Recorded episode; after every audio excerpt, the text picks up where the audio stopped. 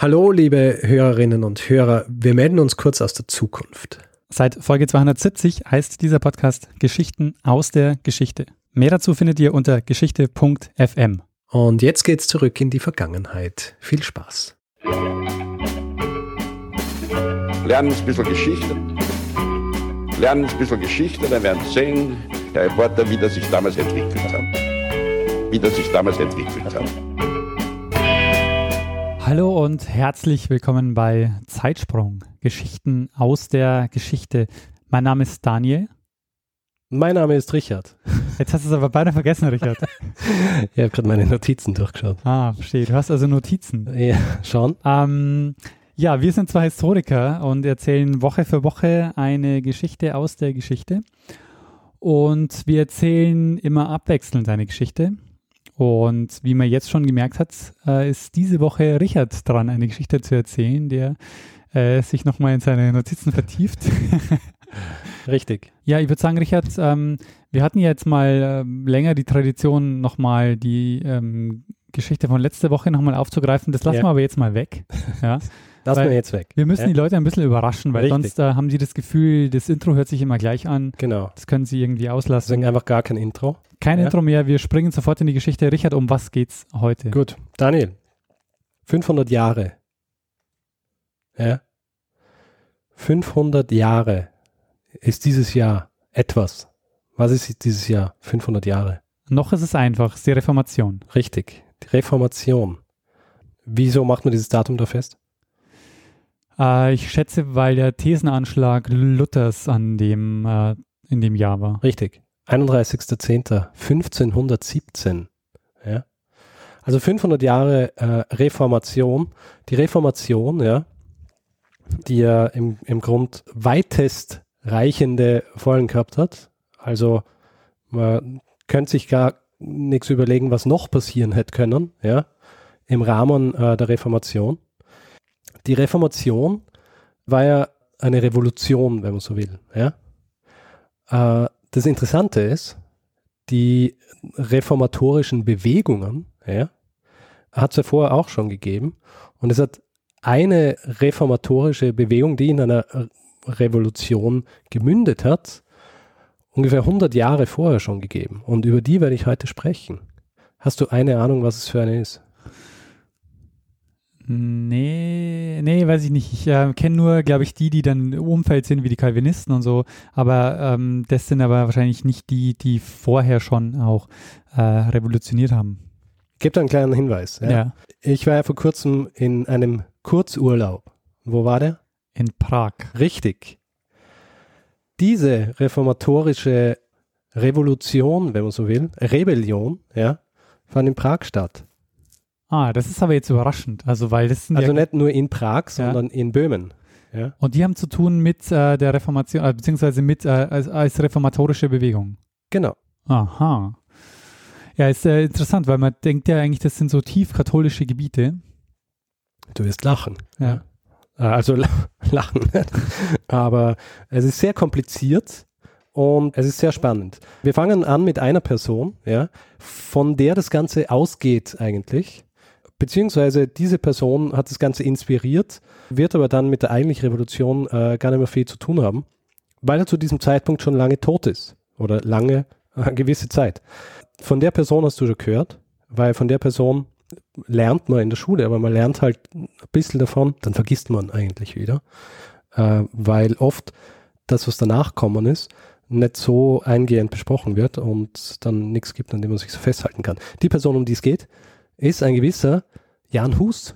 Ah, Jan Hus, äh, schon gehört. Aber ja. oh, genau, genau das kann ich jetzt nicht sagen. Ja, Jan Hus war ein Priester, ein böhmischer Priester in Prag.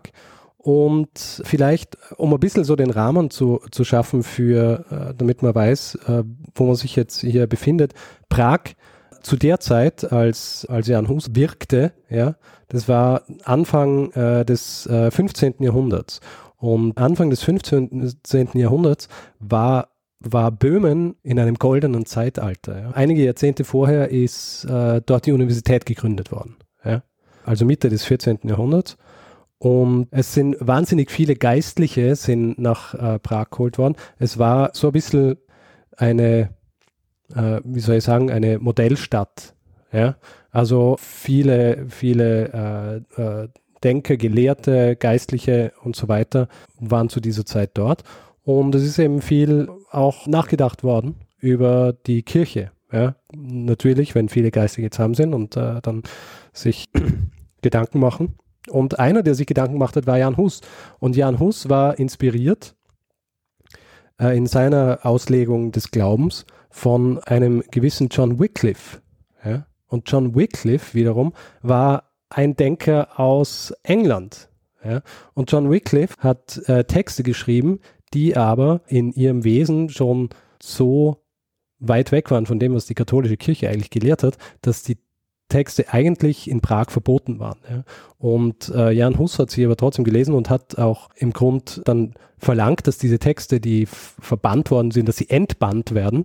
Hat aber auch gar nicht darauf gewartet, dass das passiert, sondern hat sie übersetzt und hat seine, hat sie quasi als Hauptinspiration für sein Denken und für seine Auslegung genommen. Und seine Auslegung, wenn ich jetzt so davon spreche, ist quasi eine urreformatorische gewesen, was dann halt später auch immer wieder kommen ist, nämlich dass, dass bei der Eucharistie und wenn du äh, früher viel in der Kirche warst, was du hoffentlich warst, ja? Selbstverständlich. Eucharistie ist was? Äh, der, also da wird der Leib Christi verteilt. Äh, das ist das Ende der Eucharistie. Also ah. ähm, es ist quasi dieser Vorgang, wo der, der Leib Christi zum, also wo das Brot zum Leib Christi wird. Dieses, äh, das passiert ja wirklich in der Messe, wenn du dieses Brot isst, dann isst du den Leib Christi, weil er durch diesen Vorgang wirklich zum Leib gemacht worden ist. Äh, klingt komisch, ist es auch, aber das ist halt Kirche. Ja, aber in Wirklichkeit kaufen sie die Oblatten halt einfach vorher irgendwo im Spezialshop. Okay. Und was, und was Jan Hus gesagt hat, war, äh, und wenn du dich erinnerst, du bist ja, ein, du bist ja Katholik gewesen, ja. oder? Ja. Bist du noch immer Katholik? Ja, ich bin ausgetreten, aber. Achso, ja, man bleibt immer ja, Katholik. Ja. Ich bin halt getauft, getauft, da kann man nicht raus. Ja. Kommt man nicht raus. Und du als Katholik weißt du, bei der Eucharistie, da wird Wein und, und Brot und also Wein, Blut und so weiter. Aber was man kriegt, ist nur das Brot. Ja, weil der, also äh, bei den Katholiken kriegt also nur der Pfarrer den Wein. Richtig. Und Jan Hus hat gesagt, hör mal, auch die Laien, ja, also das Kirchenvolk quasi, soll den Kelch kriegen.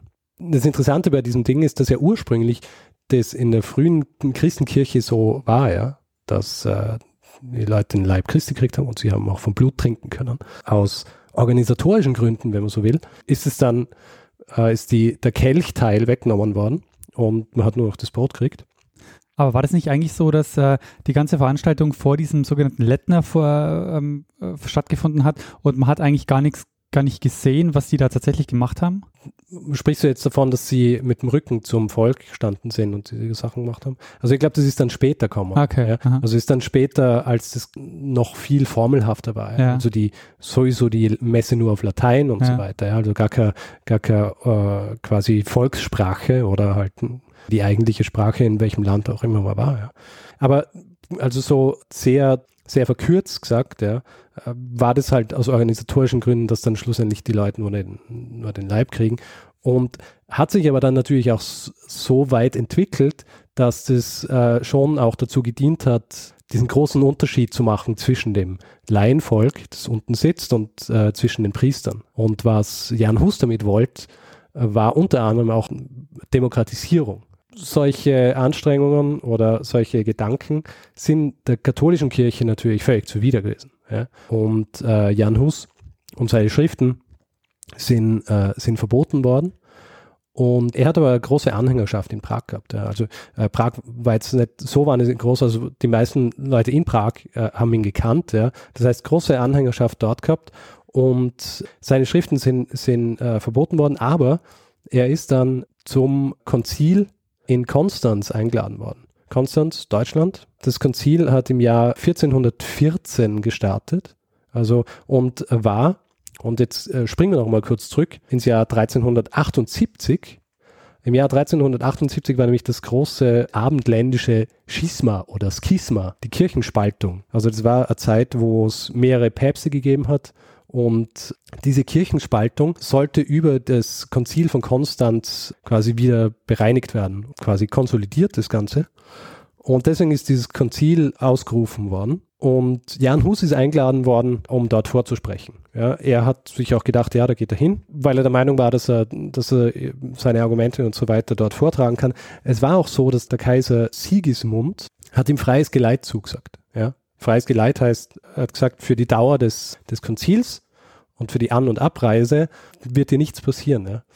Hm, der Jan Hus ist also hin, hingefahren zum äh, Konzil. Sigismund war, war, noch nicht dort und äh, ein paar Tage nachdem er in Konstanz eingetroffen ist, der Jan Hus, ist er festgenommen worden.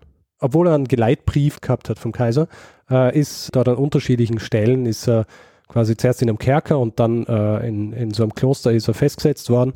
Und äh, der Kaiser ist dann angekommen im Dezember 1414 und hat es gesehen und äh, war verärgert äh, angeblich, aber hat auch nicht mehr gemacht. Und Jan Hus ist dann tatsächlich im Jahr 1415 der Ketzerei, also der Häresie, schuldig gesprochen worden. Und die Strafe auf Ketzerei, ja, der Tod.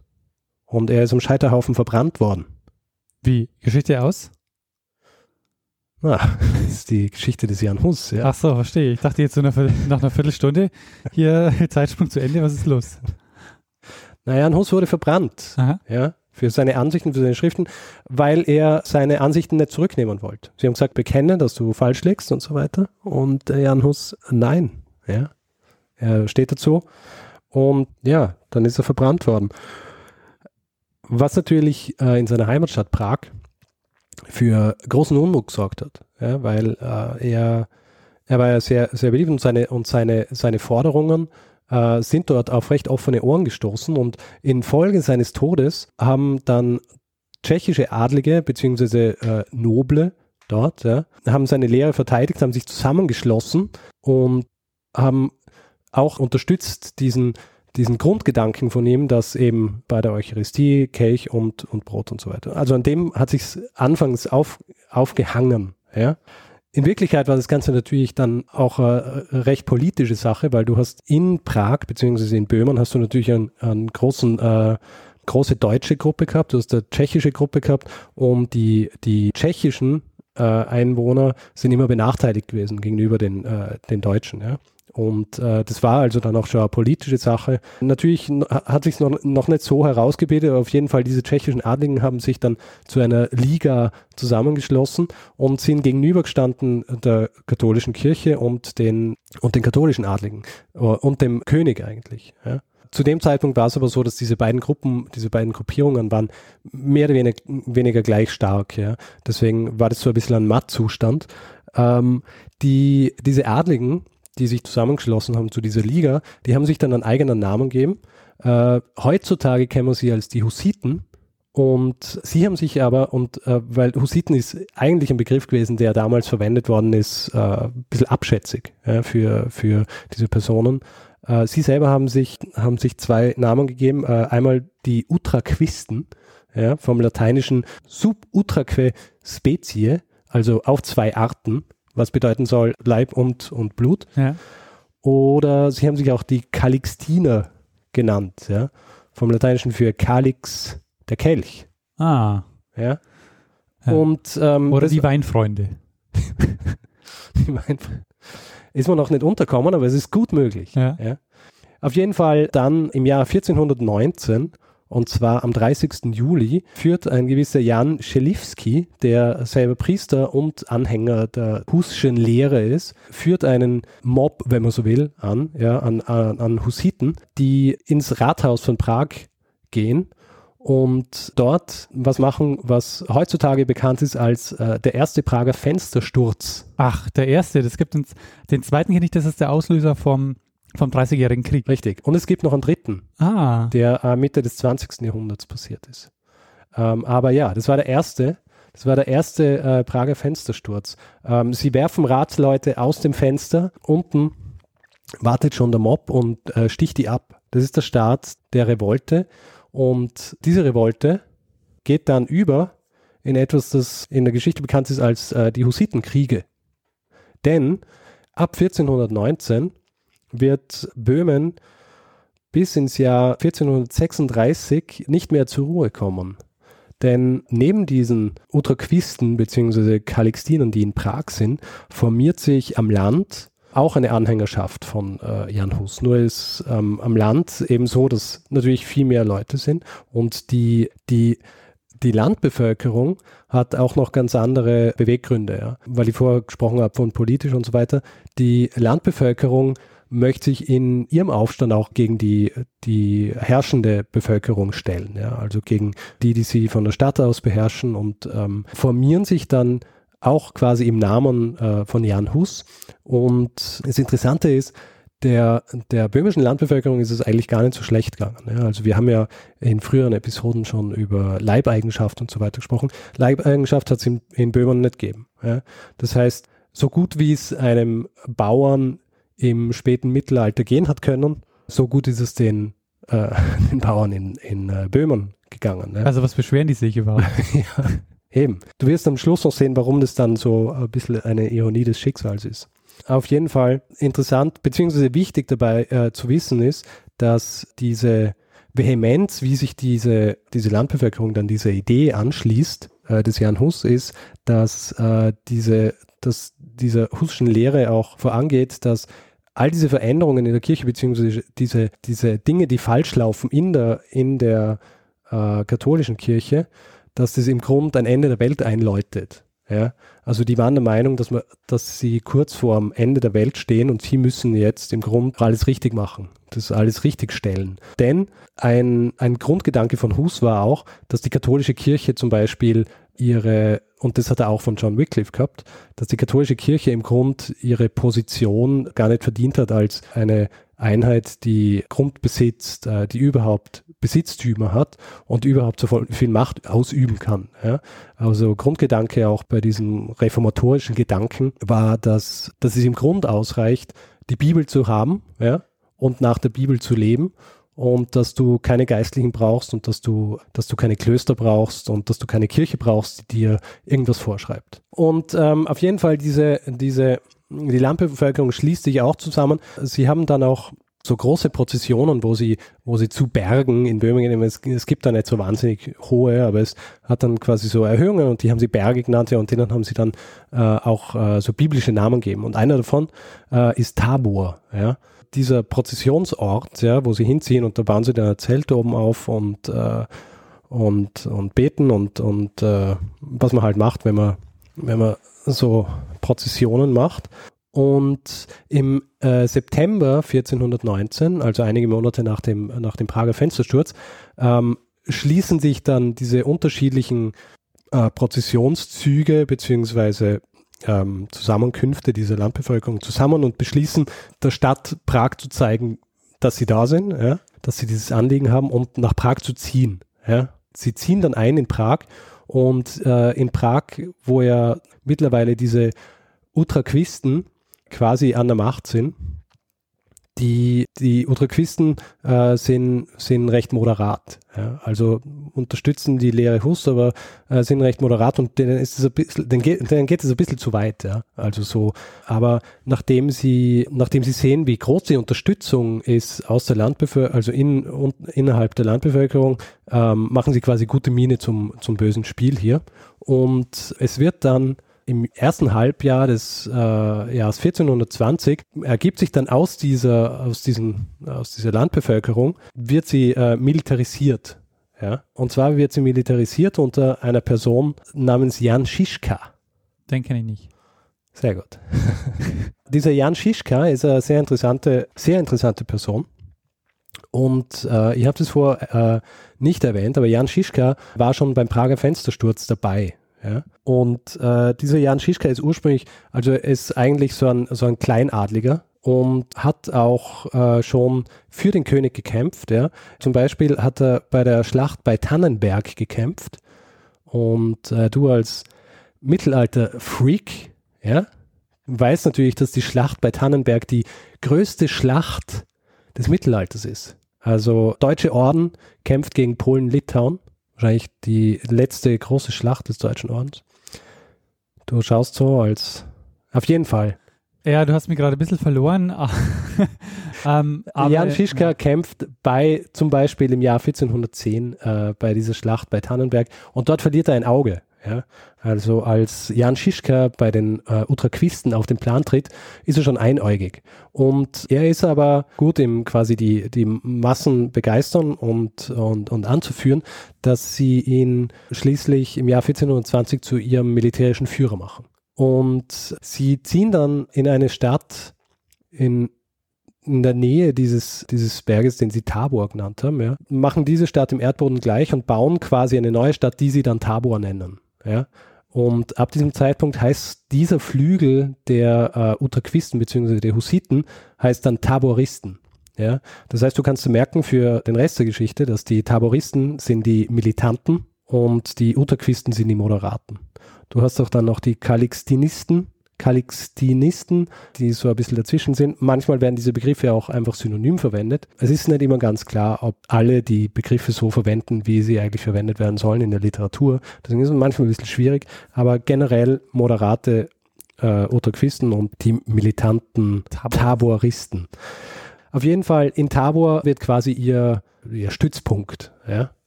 Und in diesem, in dieser Stadt Tabor, äh, das wird dann ganz interessant. Also sie, diese Stadt Tabor, die sie dort gründen, soll eigentlich sowas wie ein, wie soll ich sagen, ein idealer Ort für, für die Hussiten sein. Wie, also sowas wie, also sie, sie machen dann gleich so Sachen, dass sie Privatbesitz sehr limitieren in dieser Stadt. Latein äh, wird als Kirchensprache ersetzt durch, äh, durch Tschechisch. Ja. Römisches und deutsches Recht werden abgeschafft. Alles, was gilt, ist das Gesetz Gottes. Ja. Aber natürlich nach der, nach der Auslegung der, der utraquistischen äh, Priester.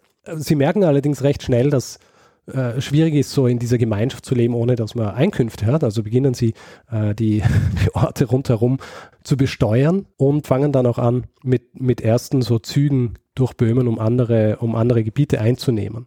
Ja, diese, äh, das Heer, das der Jan Schischka dann aufbaut, wird äh, fast ausschließlich gespeist durch diese Landbevölkerung. Und äh, das heißt, die, die Waffen, die sie haben, sind eigentlich improvisierte Mistgabel. Landwirte, ja quasi so in die Richtung, ja. Also improvisierte landwirtschaftliche Dinge. Aber dieser Jan Schischka, ist so ein bisschen ein militärisches Genie. Ja? Und er überlegt sich eine Sache, die völlig neu ist, die vorher niemand gemacht hat. Und zwar entwickelt er äh, die sogenannten Wagenburgen. Er lässt so Wagen bauen, das quasi so äh, wie so, so Pferdekarren sind, aber mit, mit Wänden und lässt die so lässt die dann bei, bei Schlachten lässt sie so zusammenstellen so dass zwischen ihnen, also dass sie so überlappend, dass sie eigentlich wie so ein Schildwall sind, ja, nur halt in Wagenform und hat aber so kleine Schießscharten drin. Und äh, er ist auch der Erste, der dann anfängt wirklich mit so Artillerie so hat. Also so äh, quasi Vorläufer der Pistolen werden verwendet. Ja. Oder äh, die Haubitze. Du weißt, was eine Haubitze ist. Gibt es heutzutage auch noch ähm, den Begriff. So eine Art äh, Kanone. Ja. Und äh, die Haubitze ist eigentlich, also der Name geht zurück auf die Hussitenkriege, weil es aus dem tschechischen äh, Hufnisse oder Hufnice für Haufen. Ja? Ein Haufen ist das, auf das man zielt damit. ja?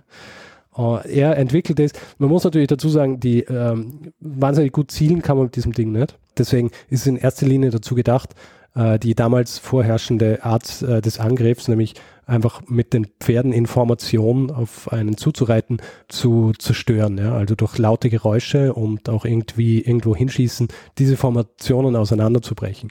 Das Interessante ist, dass es wahnsinnig gut funktioniert. Und es ist auch nötig, dass es wahnsinnig gut funktioniert, denn der, der Kaiser und der Papst, ja, die wollen sich das natürlich nicht gefallen lassen. Not amused. Äh, absolut nicht amused. Und du wirst es nicht glauben, aber was macht der Papst? Ähm, der sagt zum Kaiser, schick mal deine Truppen hin. Er lässt einen Kreuzzug ausrufen. ja? Okay. Er lässt einen Kreuzzug ausrufen und äh, Sigismund äh, mit anderen äh, Vertretern katholischer äh, Reiche reitet also nach, äh, nach Böhmen und Sigismund, ah, ich habe noch was ganz Wichtiges vergessen zu sagen, ja.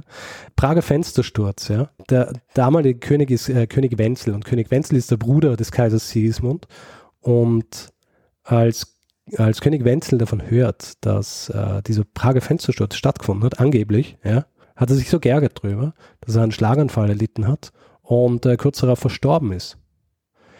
Damit wird sein Nachfolger als König sein Bruder Sigismund, der eigentlich äh, das übernehmen will, aber natürlich Fenstersturz und so weiter und Widerstand gegen äh, die Katholiken und den König. Und deswegen wird der Kreuzzug ausgerufen. Und Sigismund will jetzt quasi nach Prag, um dort den Thron einzunehmen. Und Prag ist ja eigentlich in den Händen der, der Utraquisten. Nur die kriegen ein bisschen kalte Füße. Und der Sigismund schafft es, äh, einige davon zu überzeugen, beziehungsweise schafft sie davon zu überzeugen, dass sie ihn reinlassen. Er äh, geht nach Prag, besetzt die Burg und äh, sein, sein Kreuzzugsheer riegelt Prag quasi auf drei Seiten ab. Und dann kommt der Schischka mit seinem äh, Bauernheer und macht dieses Kreuzzugheer einfach fertig. Ja? Die haben keine Chance gegen ihn. Also er durchbricht diesen Schutz des Kreuzzugheers äh, um Prag und der Rest dieses Heeres flieht dann einfach. 30.000 Mann fliehen einfach. Und der Schischka reitet dann also in Prag ein. Und in Prag äh, gibt es dann also in diesem Moment drei unterschiedliche Lager. Es gibt also diese moderaten Utraquisten bzw. Calixtiner, dann gibt es die militanten Tauristen und dann halt in der Mitte quasi die Prager Bürger. Nachdem er in, in Prag eingetroffen äh, ist, passiert eine ganz wichtige Sache, nämlich sie werden die sogenannten vier Artikel von Prag festlegen. Ja? Und die sind quasi Ausformulierung der Ziele, die sie haben als äh, Utraquisten.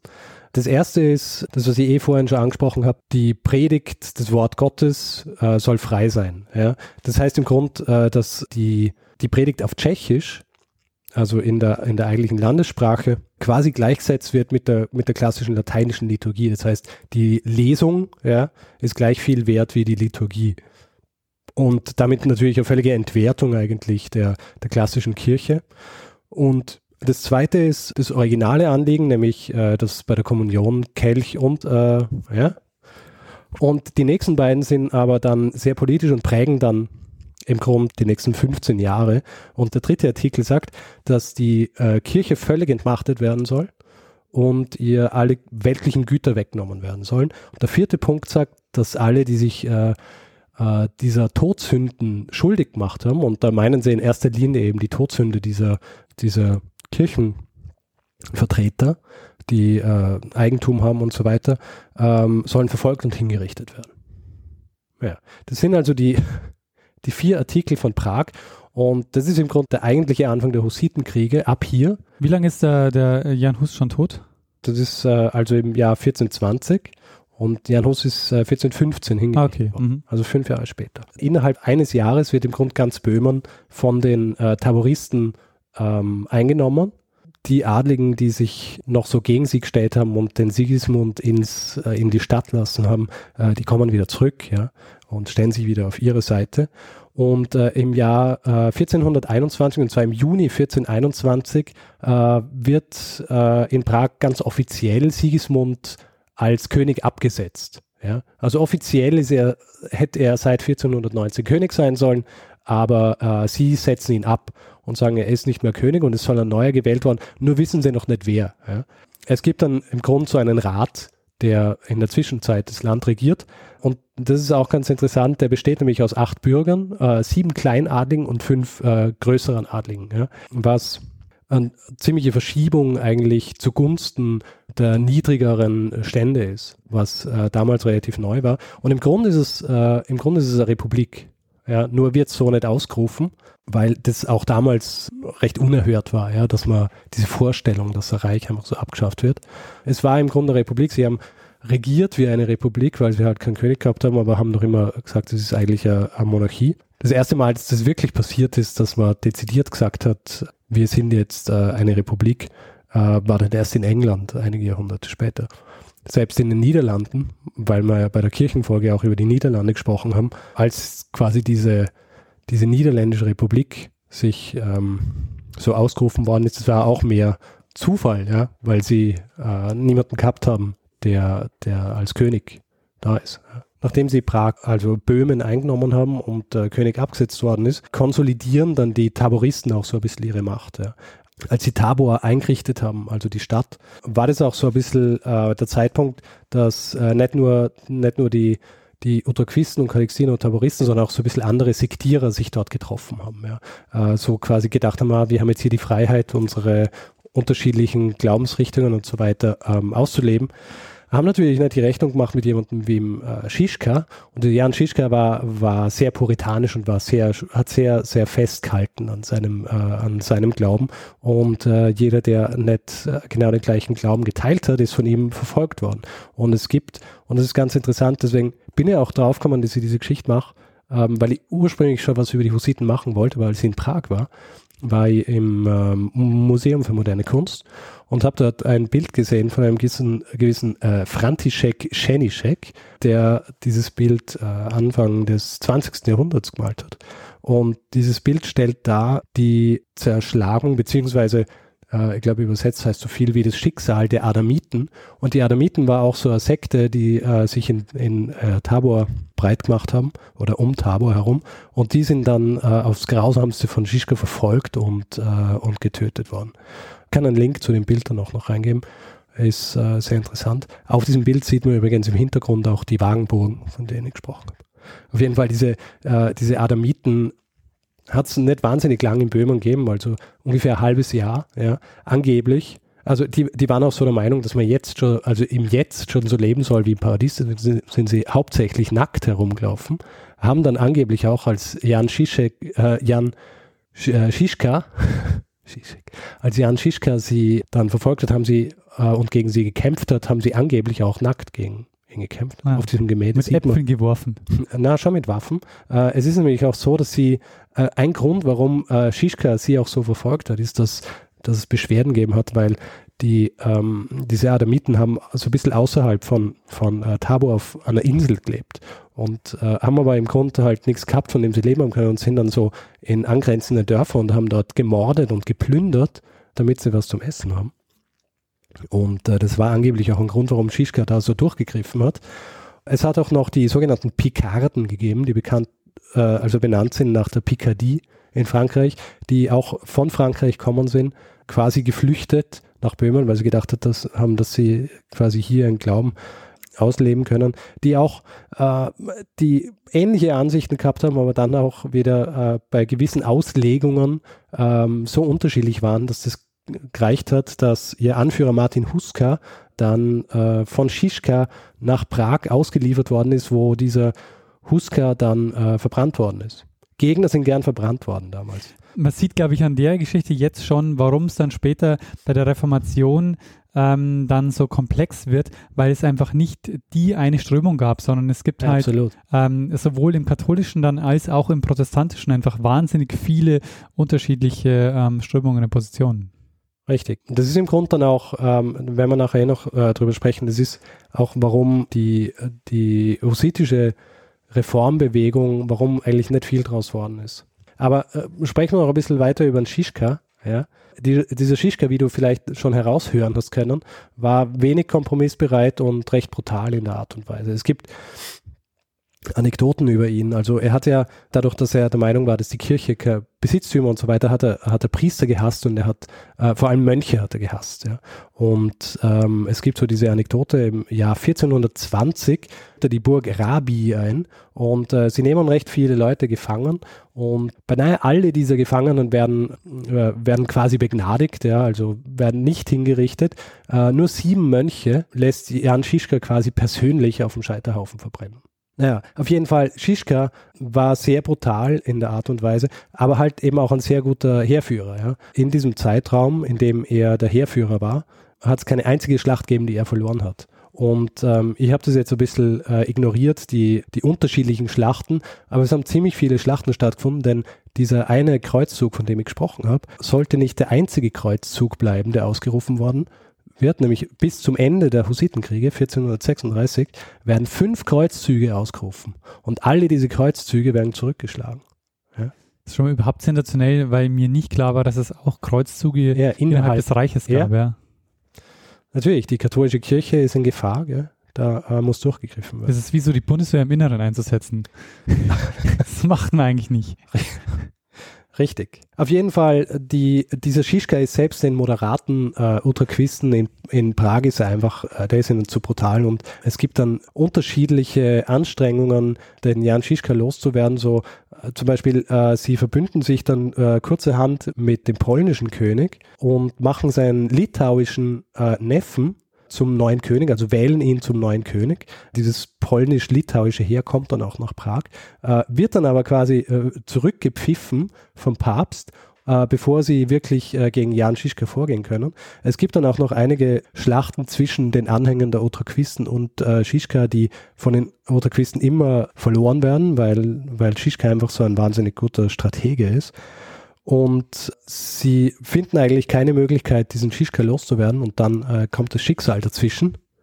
Höchstwahrscheinlich in Form der Pest, denn äh, am 22. Oktober 1424 stirbt Jan Schischka, nicht in einer Schlacht. Das Interessante ist, dass zu diesem Zeitpunkt, als er stirbt, ja, ähm, ich habe ja gesagt, dass er bei der Schlacht von Tannenberg hat er ein Auge verloren. Ähm, Im Jahr 1421 bei der Belagerung einer Burg äh, wird ihm das zweite Auge ausgeschossen. Das heißt, die letzten Jahre seiner Herrschaft über das, äh, über das äh, hussitische Heer macht er das Ganze blind und gewinnt trotzdem alle Schlachten nicht zuletzt deshalb entwickelt sich nach seinem Tod ein riesiger Mythos um diesen Jan Schischka. Ja. Nur um mal aufzuzählen, was so speziell an ihm ist.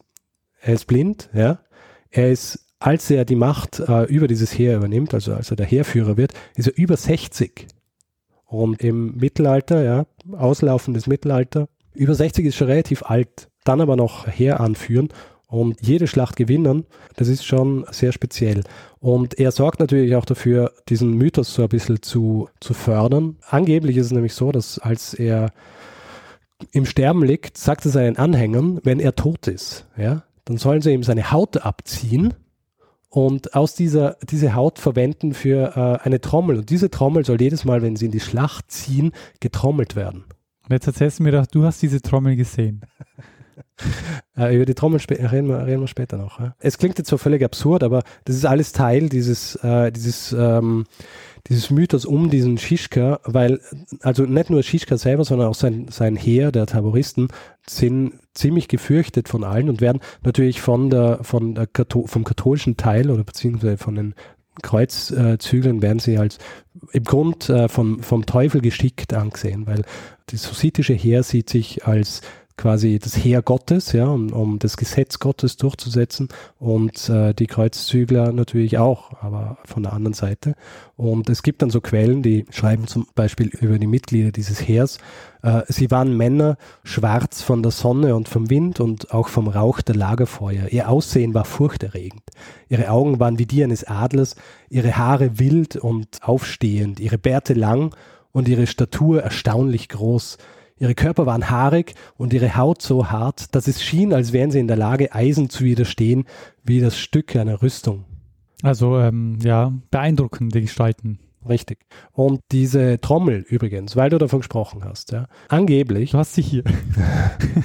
na, aber angeblich ist es so, dass äh, diese Trommel in einer Festung in Schlesien aufbewahrt wurde und äh, während des Erbfolgekrieges, als Friedrich der Große Schlesien eingenommen hat, hat er angeblich diese Trommel als Kriegsbeute mitgenommen. Und es gibt einen Brief von Voltaire, den er an Friedrich den Großen geschrieben hat, in dem er ihn fragt, ob er tatsächlich diese Trommel hat, äh, die aus äh, der Haut des äh, Jan Schischke besteht. Und Friedrich der Große schreibt ihm zurück und sagt, ja, das ist tatsächlich diese Trommel. Natürlich ist höchstwahrscheinlich nicht diese Trommel, weil diese Trommel wahrscheinlich gar nie existiert hat, sondern einfach nur Teil dieser überhöhten äh, Mystifizierung von, äh, von Jan Schischka ist. Aber sogar Voltaire hat sich äh, hat diese Geschichte gekannt. Ja. ja, ja. Also das ist, äh, ist ja dann schon über die Grenzen Böhmens raus. Warum? Weil natürlich nach dem Tod von Jan Schischka das Ganze noch weitergeht. Also Jan Schischka stirbt im Jahr äh, 1424 und der eigentliche hussitische Konflikt geht bis ins Jahr 1436. Das hussitische Heer kriegt einen neuen Anführer, der heißt Prokop der Kahle. Der ist auch gut, aber er kann nie diese, äh, er kann nie äh, das äh, machen, was Jan Schischka gemacht hat. Er kann äh, auch die Leute nicht so begeistern für, für, die, für die ganze Sache. Und was sie im Grund machen, ist, dass sie einfach zehn Jahre lang auf Kreuzzüge gehen äh, oder nicht auf Kreuzzüge, auf äh, Beutezüge, auch außerhalb von, äh, von, von Böhmen, also auch so nach Ungarn rein und so weiter. Und im Jahr 1434 ist es dann schlussendlich so, dass den moderaten Hussiten auch zu viel ist. Ja. Also zehn Jahre Krieg äh, in Böhmen, das Land ist im Grund wahnsinnig geschwächt. Und sie, sie tun sich dann auch mit Katholiken zusammen und kämpfen dann äh, bei der Schlacht von Lipany gegen die noch übrigen äh, Taboristen und dort werden die Taboristen dann auch geschlagen. Prokop stirbt und die moderaten Hussiten äh, haben jetzt quasi die Überhand äh, hier in Böhmen und dann beim Konzil von Basel im Jahr 1436 wird dann ein Friedensvertrag geschaffen, äh, sogenannte äh, Compactata, wo zum Beispiel gesagt wird, dass Böhmen was die, diese Kelchkommunion angeht, gibt es quasi sowas wie eine Semi-Autonomie. Sie dürfen Kelch und Brot bei der Eucharistie äh, dem Laienvolk geben. Ähm, allerdings ist es beschränkt auf Böhmen. Und äh, die Böhmen im Gegenzug erkennen Sigismund als ihren König an. Das ist im Jahr 1436. Ein Jahr später stirbt Sigismund. Und einige Jahre später wird dann tatsächlich ein hussitischer König gewählt, der dann bis äh, in die 1470er Jahre der einzige hussitische König Böhmens bleiben wird. Was bleibt von dieser ganzen Geschichte? Ja, warum äh, ist es so, dass die nicht so abgehen als Reformatoren und dann aber später die Reformation so ein großes Ding wird? Ähm, naja, eine Sache, die natürlich sehr wichtig ist, ist, dass wir zu diesem Zeitpunkt noch einige Jahrzehnte entfernt sind von äh, Gutenberg. Und der Gutenberg die Möglichkeit, die äh, die Reformatoren dann 100 Jahre später gehabt haben, war, dass äh, sie einfach ihre Schriften verteilen haben können. Gutenberg, der den Buchdruck quasi ähm, salonfähig macht, die haben natürlich ganz andere Möglichkeiten. Ja. Äh, Im Grund aus dieser ganzen ähm, äh, Reform bleibt nicht viel außer dass äh, die Kirche in Böhmen eben schwer beschädigt ist, äh, wird sich nie wieder erholen, was, was das angeht. Monarchie ebenfalls schwer beschädigt. Die Bauern haben gar nichts davon, ja. Ähm, also deren Situation ändert sich eigentlich gar nicht. Äh, Im Gegenteil, äh, es gibt im 16. Jahrhundert gibt es so eine zweite Welle der, der Leibeigenschaft, die so von Deutschland ausgeht. Und äh, die böhmischen Bauern werden in die Leibeigenschaft geführt. Und Böhmen an sich ist auch als Land so geschwächt, also, weil ja gesprochen habe am Anfang von dieser, vom goldenen Zeitalter. Dieses goldene Zeitalter ist natürlich jetzt vorbei und Böhmen ist so geschwächt, dass es ähm, dann auch im 16. Jahrhundert an die Habsburger fällt. Damit ist vorbei. Von den Hussiten bleibt nicht wahnsinnig viel. Die utraquistische Kirche hält sich noch bis zur Reformation, geht dann über in die lutherische Kirche. Und im Jahr 1620 nach der Schlacht am Weißen Berg wird im Zug der Gegenreformation Böhmen wieder katholisiert und die Elite wird wieder eingedeutscht. Die Hussiten an sich äh, sind dann auch lange Zeit so ein bisschen in Vergessenheit geraten und eigentlich äh, die eigentliche Historiografie der Hussiten entsteht dann erst wieder im 19. Jahrhundert, als sich ein äh, tschechischer Nationalismus ja, rausbildet. Nationalbewegung, das ja. dachte ich mir jetzt auch, genau, das ist, genau. passt natürlich, dass die wieder auf diese Geschichten zurückgreifen. Absolut. Und neben Jan Hus ist natürlich die große äh, Figur, auf die sie stürzen, Jan Schischka. Das ist auch relativ äh, obskur eigentlich. Mittlerweile gibt es in ganz Böhmen äh, relativ viele Jan Schischka äh, Straßen und, und auch Statuen. In Prag ist im 19. Jahrhundert geplant worden, eine riesige Jan Schischka-Statue ähm, zu bauen. Aber das hat sich alles so verzögert, dass sie erst im Jahr 1928 angefangen worden ist zu bauen. Ist zehn Jahre später fertiggestellt gewesen, also 1938. Nur 1938 war äh, die Autonomie von äh, Tschechien dahin. Und es hat dann auch feierliche Einweihung gegeben. Es hat dann, also die erste quasi feierliche Einweihung dieses riesigen Monuments, äh, das neun Meter hoch ist, 18 Tonnen schwer und auf so einem riesigen Gebäude an, in einer Anhöhe, also auf dem Veitsberg in Prag steht, ähm, ist dann von der kommunistischen, vom kommunistischen Regime eingeweiht worden, ist aber dann missbraucht worden als Mausoleum für den verstorbenen Führer der kommunistischen Partei Clement Gottwald und deswegen äh, galt dieses Monument lange Zeit als so ein völlig verhasstes Monument innerhalb der Stadt. Ja. Aber es steht heute noch. Es steht heute noch, ja. Äh, leider bin ich nicht dazu gekommen, es mir anzuschauen. Weil es ist so ein bisschen außerhalb der Altstadt und ähm, so am Veitsberg. Aber man kann es gut auf, ähm, auf Google Maps gibt es so Fotos. Äh, das ist äh, wirklich sehr, sehr beeindruckend. Ja, das war die kurze, aber tragische Geschichte der Hussitenkriege.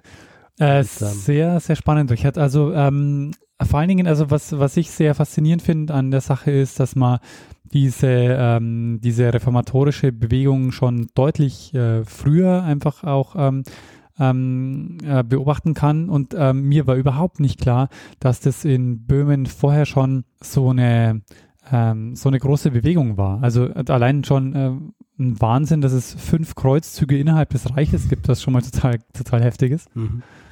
Und auch dann diese, ähm, diese Geschichte, so wie ich Böhmen wahrnehme, ist es halt quasi Teil des Habsburger Reiches, ähm, streng katholisch und so. Und, und das passt halt noch so gar nicht in dieses Böhmenbild, das ich so habe. Ja, voll.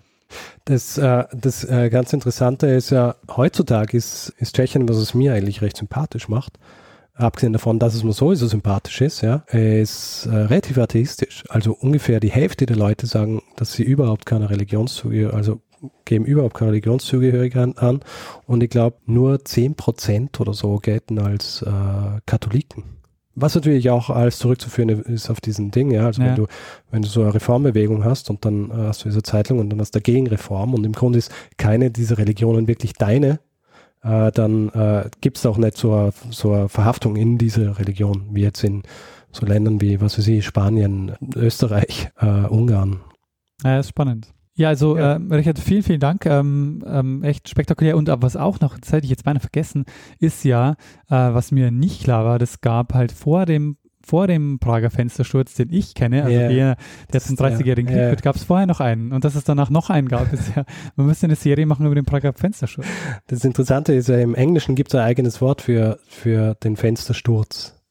Also ich meine, es gibt im Deutschen auch Fenstersturz, aber das kann auch der Fenstersturz sein, wenn du einfach so aus dem Fenster fällst. Ja. Aber im Englischen ist es ja Defenestration. Also es ist so häufig vorkommen, dass man sich gedacht hat, hey, vielleicht erfinden wir ein Wort dafür. Ähm, das ist echt super. Also der erste Prager Fenstersturz. Ja. Sehr cool. Beim zweiten Prager Fenstersturz äh, ist ja, glaube ich, der Person, die aus dem Fenster geworfen worden ist, gar nichts passiert, weil sie im Heu gelandet Genau, ist. ja. Zumindest Äh, du hast beim ersten so äh, geschockt reagiert, als ich gesagt habe, dass die Ratsleute dann von der Meute erstochen worden sind. Ja, schon. Also, Ja. Ähm, ich bin mir nur nicht sicher, ob das nicht die Anekdote ist, die man sagt, so, der ist eigentlich ins Heu gefallen und äh, ist so gar nichts passiert. Bin mir nicht sicher, wie sehr dieser Fenstersturz quasi ähm, tatsächlich eine Aktion war oder inwiefern es einfach nur quasi so als, äh, als Äh, Geschichte erzählt wird. Ja, das, äh, ist Symbolwirkung. Ja, genau. Ja, dann äh, würde ich sagen, Richard, danke dir. Gern. Und dann, ähm, wie immer, machen wir jetzt den Feedback-Blog. Machen wir immer den Feedback-Blog.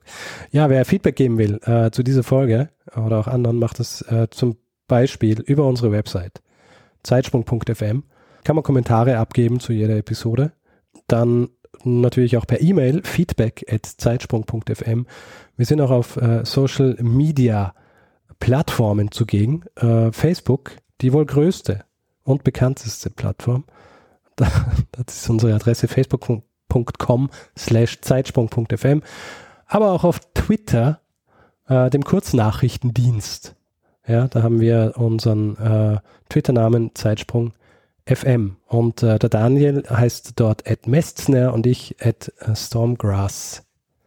Außerdem, wir freuen uns über Bewertungen auf iTunes und über Rezensionen dort. Außerdem äh, kann man uns finanziell unterstützen. Wir haben ähm, einen PayPal und einen Flatter-Button auf der Seite. Wer davon Gebrauch macht ähm, und uns ein bisschen was zukommen lässt, macht uns eine kleine Freude Ja.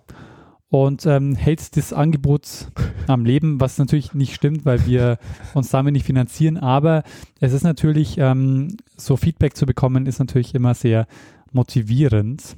Und es hilft natürlich schon auch, die Kosten niedriger zu halten für Richtig. unsere Infrastruktur. Natürlich, äh, klar. ja, und dann, Ja, ich glaube, das war's. Dann würde ich sagen, machen wir jetzt einfach trotzdem Schluss und geben wir einer Person das letzte Wort. Bruno Kreisky. Lernen ein bisschen Geschichte. Lernen ein bisschen Geschichte, dann werden Sie sehen, der Reporter, wie das sich damals entwickelt hat. Wie das sich damals entwickelt hat.